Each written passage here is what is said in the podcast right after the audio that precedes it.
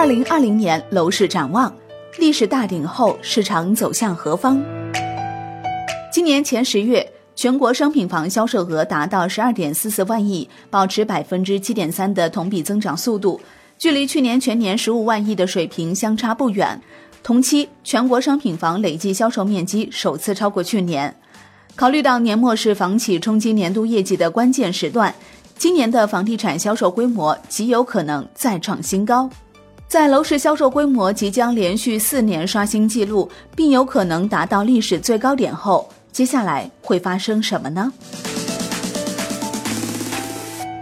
二零一六年到二零一八年，全国商品房销售面积和销售额已连续三年刷新历史记录。近期，各券商机构纷纷发布二零二零年房地产行业策略报告，分析历史大顶过后的市场走势。其中，销售下行、投资降温、房价趋稳成为机构的主要判断。此外，随着调控的常态化，楼市有可能进入一个较长的下行周期。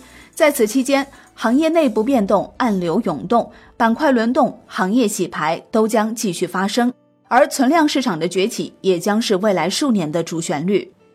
今年的全国性房地产调控政策主要集中在二三季度出台。从五月开始，监管层先后作出多项政策表态，对房地产融资政策进行监管。受此影响，信托、私募等融资渠道被大大限制，银行开发贷的审核流程也趋于严格。七月三十号召开的中共中央政治局会议再度强调“房住不炒”，并首次提出不将房地产作为短期刺激经济的手段。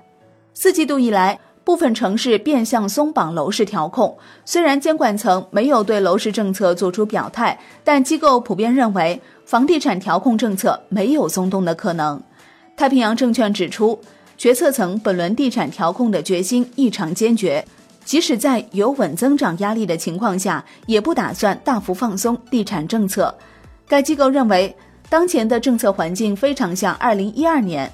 很多城市出台了针对房地产政策的微调，但一旦放松幅度过大，则将立即被叫停。对于地产坚决的调控态度，或将在一段较长的时间内维持下去，特别是房企融资政策松动的可能性较小。在政策预期稳定的情况下，未来市场也将缓慢进入下行期。多数机构认为，明年的房地产成交面积会出现回落。但各机构对于楼市降温幅度的预测不甚一致。光大证券最为悲观，认为明年全国商品房销售面积将有百分之八点五的降幅。最乐观的华创证券则认为，明年的销售面积将与今年持平，也就是维持在十七万平方米到十八万平方米之间。价格方面，由于很多城市的政府部门对房价降幅有所限制，因此各机构普遍认为，未来的房价走势将趋于稳定，既不会出现大涨，也不会过快下降。太平洋证券指出，从成交量上来看，二零一九年或将是新房市场的历史大顶，后面几年量跌价稳将是大势所趋。该机构指出，过去三四年新房成交连年超预期。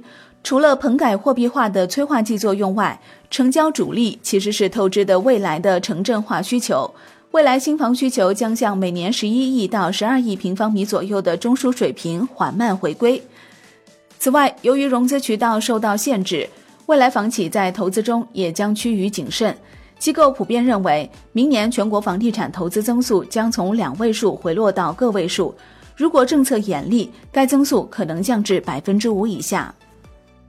在市场总体走向下行的同时，房地产业的内部变化仍然暗流涌动。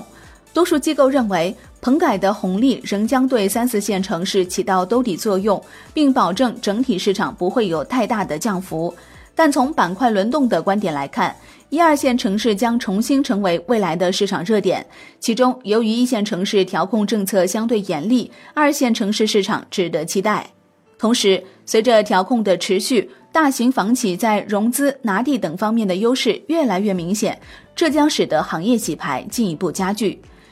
近几年，房地产业的集中度一直在加速提升。根据华创证券的报告，二零一九年一到十月，五十强房企销售金额达到七点五万亿元，占全国商品房销售金额的比重已经超过百分之六十。而在二零一一年，这一比例还不到百分之二十。在此期间，三十强房企销售额占比从百分之十五上升到百分之五十，十强房企销售额占比从百分之十上升到百分之三十。太平洋证券总结道，行业集中度提升将从春秋阶段演进至战国阶段，大型房企的兼并对象将从微型房企转变成资金链紧张的百强房企。此外，存量市场的崛起也值得关注。